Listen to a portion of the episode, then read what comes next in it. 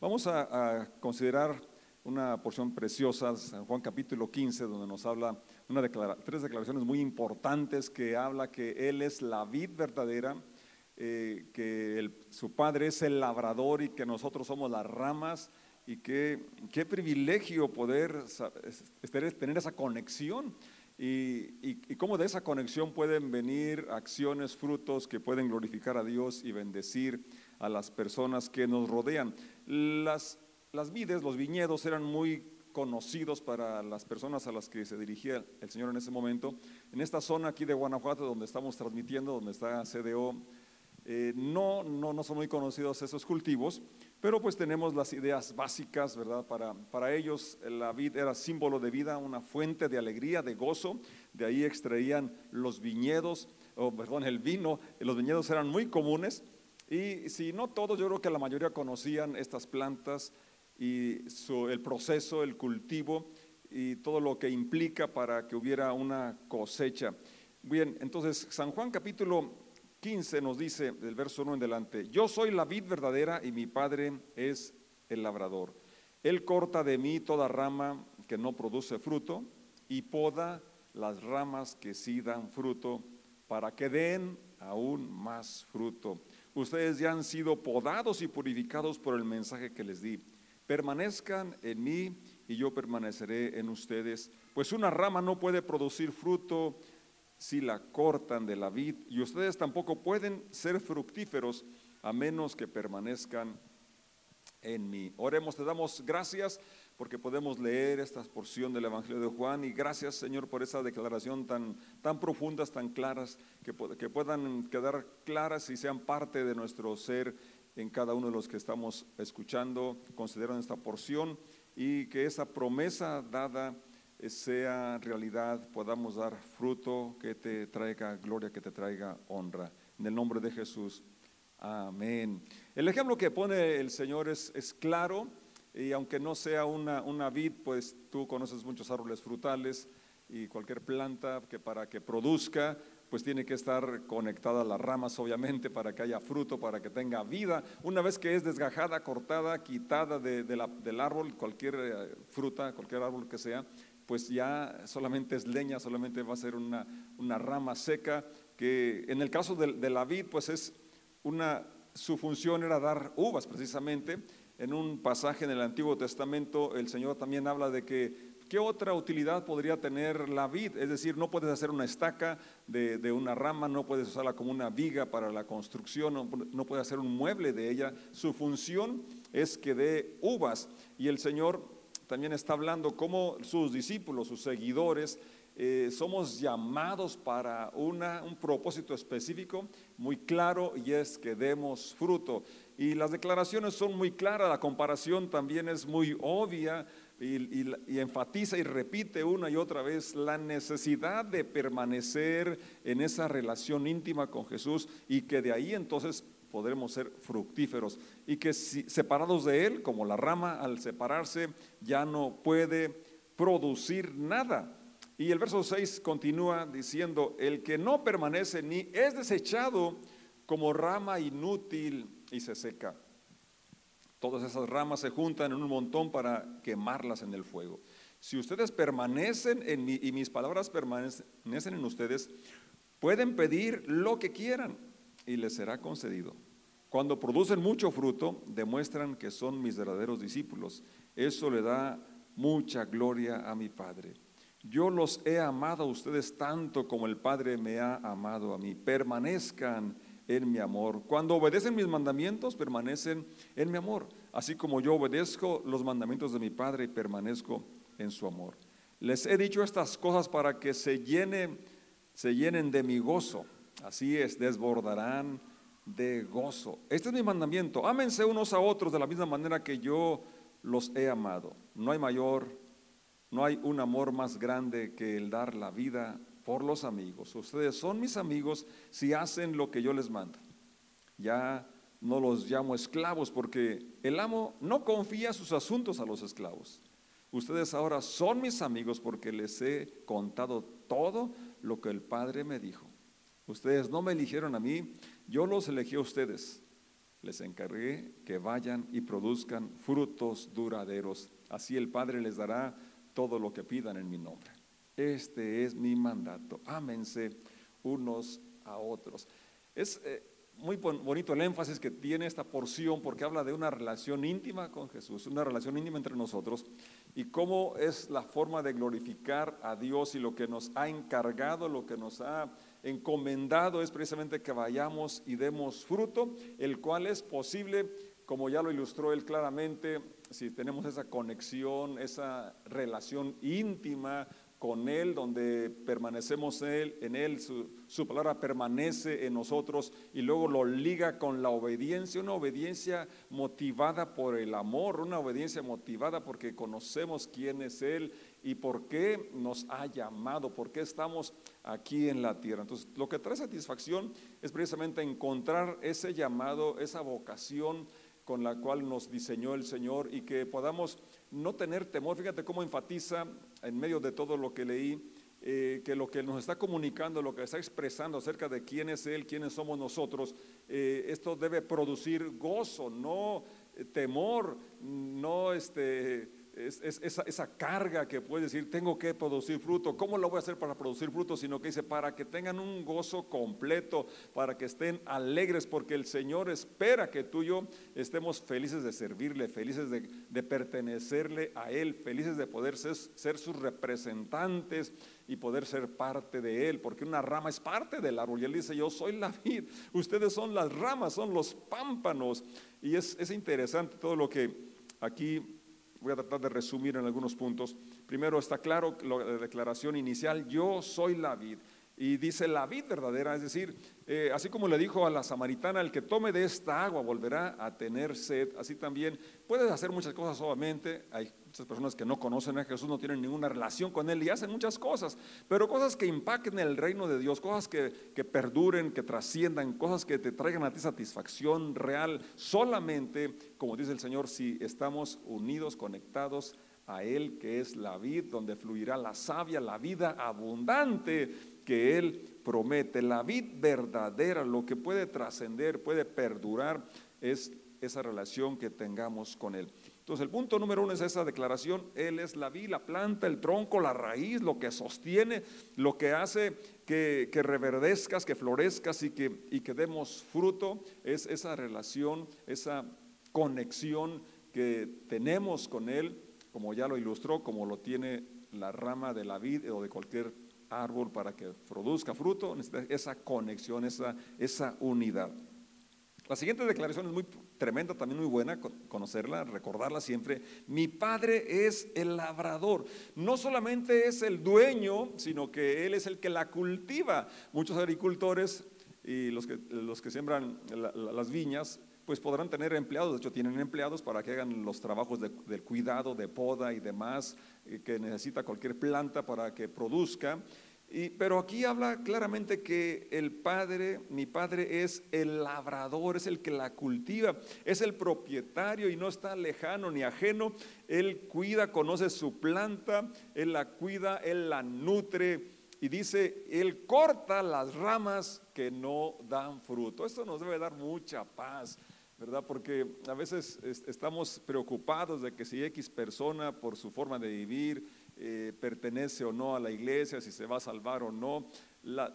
solamente el Padre que conoce las ramas que no dan fruto, Él es el que las va a cortar. Tú y yo no tenemos por qué estarnos preocupando de que si X persona o, eh, tiene esa, esa, conducta o este proceder y que por lo tanto está lejos del reino de Dios. Lo importante es que tú y yo estemos conectados y que seamos una inspiración que anime a que otros tengan esa relación íntima y profunda con el Padre, que es el que nutre, que es el que da vida y es el que produce los frutos en sus ramas. Y dice también que eh, si estás dando fruto, como quiera no te escapas, pero es un corte que viene que se llama poda, que es muy importante, es necesario.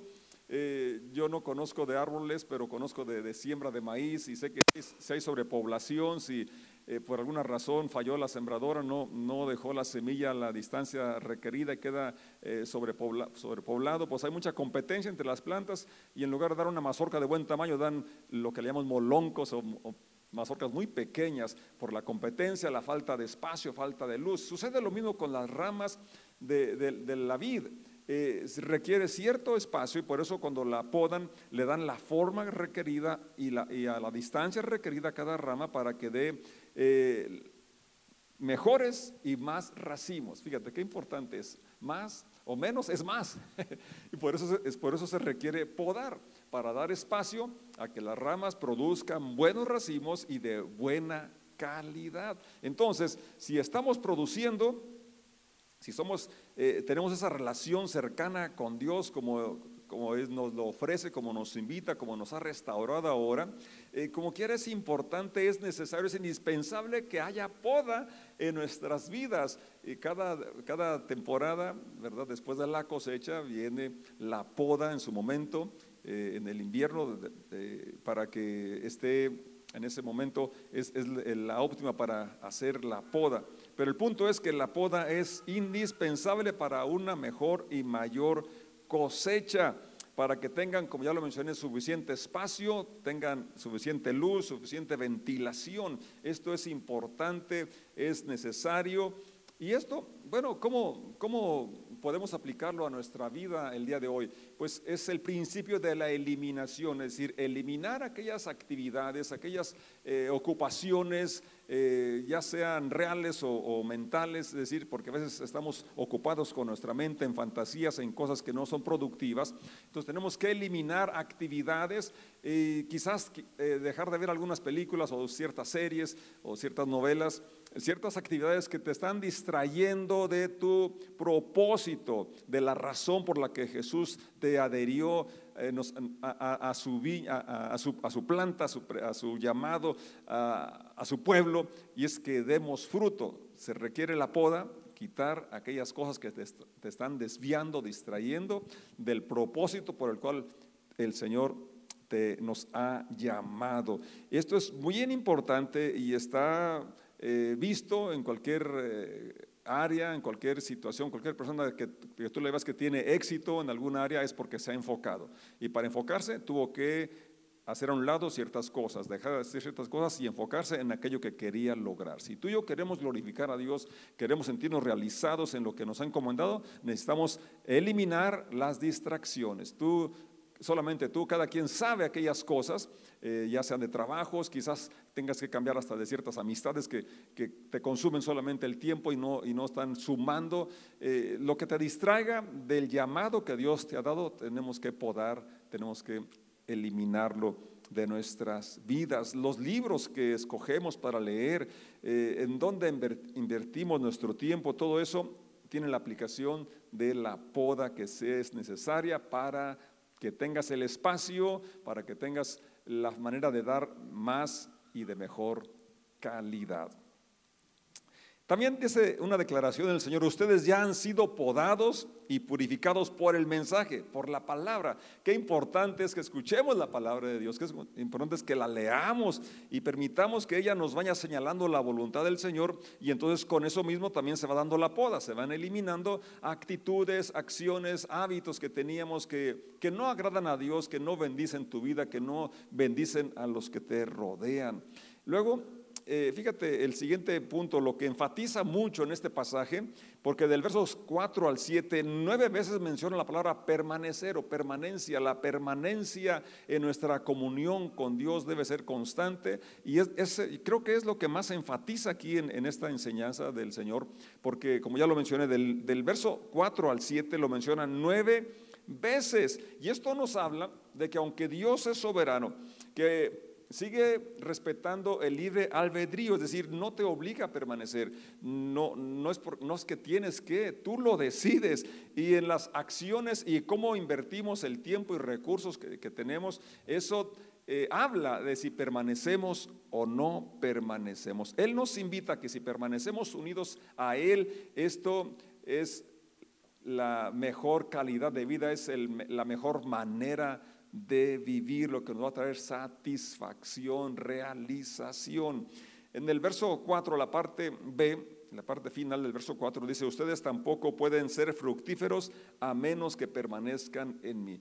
La palabra permanecer es porque nos conviene, porque seremos fructíferos en aquellas obras que perdurarán, que trascienden, que bendicen, que glorifican a Dios solamente si tenemos esa comunión íntima con Jesucristo, lo cual es posible porque Él está cerca de nosotros. Y una vez más enfatiza, ciertamente yo soy la vid y ustedes son las ramas, los que permanecen en mí, y yo en ellos producirán mucho fruto. Es una declaración que hace. La parte tuya y mía es permanecer y entonces viene el fruto eh, que va a glorificar al Señor. Luego menciona el, verso 9, yo los he amado a ustedes tanto como el Padre me ha amado a mí, permanezcan en mi amor. O sea, la razón que permanecemos eh, en Él es porque le amamos y esto es porque Él nos amó primero. Él ya ha, manifestado cuánto nos ama. Entonces nuestro amor a Él es, una respuesta a, su iniciativa y porque la verdad no hay mejor lugar que estar en esa comunión íntima con Él. La vida es más llevadera, como Él dijo, mi carga es ligera, mi yugo es fácil. Entonces eh, permanecemos con Él porque le amamos, porque Él nos amó primero y, le obedecemos por esa misma motivación. El verso 10 dice, cuando, cuando obedecen mis mandamientos, permanecen en mi amor. Si te estabas preguntando, bueno, ¿y cómo permanezco? Pues Él no lo dejó ah, para que tú eh, pudieras este, estar especulando o mirando a ver cómo es esto. Pues Él lo declara, al obedecer sus mandamientos, permanecemos en su amor. Y dice, así como yo obedezco o sea, Él es nuestro ejemplo, Él es nuestra inspiración. No tenemos que eh, quebrar mucho la cabeza en, definir cómo, cómo puedo permanecer. Pues Él, según el verso 10, al obedecer lo que Él nos indica, lo que Él nos enseña, estamos permaneciendo en su amor. Eso lo hacemos porque le amamos, dice el verso 10. Y el verso 11 dice, les he dicho estas cosas para que se llenen de mi gozo. El permanecer, el obedecer, el dar fruto no es para que te asustes, no es para que te desanimes, no es para que te frustres, es para que te llenes de alegría, para que nos llenemos de gran gozo y no de un gozo eh, efímero, sino del gozo del Señor. Que el Señor espera que tú disfrutes la vida, no que la estés aguantando, soportando. Y esto es posible si tenemos esa relación íntima, según lo que aquí nos está instruyendo el Señor. Y luego dice también que cuando producimos eh, mucho fruto, eso demuestra que somos que son mis verdaderos discípulos. El fruto es lo que va a demostrar, no es la confesión o declaración que hagas, que es importante dentro del plan de salvación, la confesión, las declaraciones, sí son importantes las oraciones, pero aquí el Señor no deja eh, una cosa ambigua, el fruto, el estilo de vida. Eh, tu vida apartada del pecado, tu vida consagrada a Él y que honras a los que te rodean, que amas a los que te rodean, que sirves a los que te rodean. Ese es el fruto que demuestra que somos sus verdaderos discípulos. Y además esto es lo que le da gloria a Dios. Es, dice, es lo que, esto le da mucha, no solamente algo, sino mucha gloria a mi Padre. El verso 13 hace una declaración muy hermosa y dice, no hay un amor más más grande que el dar la vida por los amigos. Y luego habla de esa relación que Él quiere tener de amistad. Y ustedes son mis amigos una vez más. ¿Cómo? ¿Cuándo? Si hacen lo que yo les mando. Entonces, Vamos a dar nuestra vida también porque ella la dio por nosotros. Ahora, no vamos a morir en la cruz ni en otro lugar, sino que es, esto implica dar nuestro tiempo, dar de nuestros talentos, nuestros recursos, ¿verdad? Porque eso es dar la vida. Ya Él murió por nosotros y ahora lo que tú y yo tenemos que morir, ciertamente morir al pecado, pero es dar la vida, es dar de nuestro tiempo para realizar las obras que nos ha llamado a realizar, para servir a nuestros semejantes, empezando en nuestra familia. Pablo dijo, hagan bien a todos mayormente a los domésticos de la fe, o sea, los de la congregación local a donde perteneces, a donde asistes, pero luego también hace el otro círculo más cercano, dice que eh, si alguien no provee para los suyos, es decir, su esposa, eh, sus hijos, la fe ha negado y es peor que un incrédulo. Entonces, Dios, el Señor espera que podamos dar tiempo, talento, tesoro por amor. Y luego el verso 16 me, fascina lo que dice, ustedes no me eligieron a mí, yo los elegí a ustedes.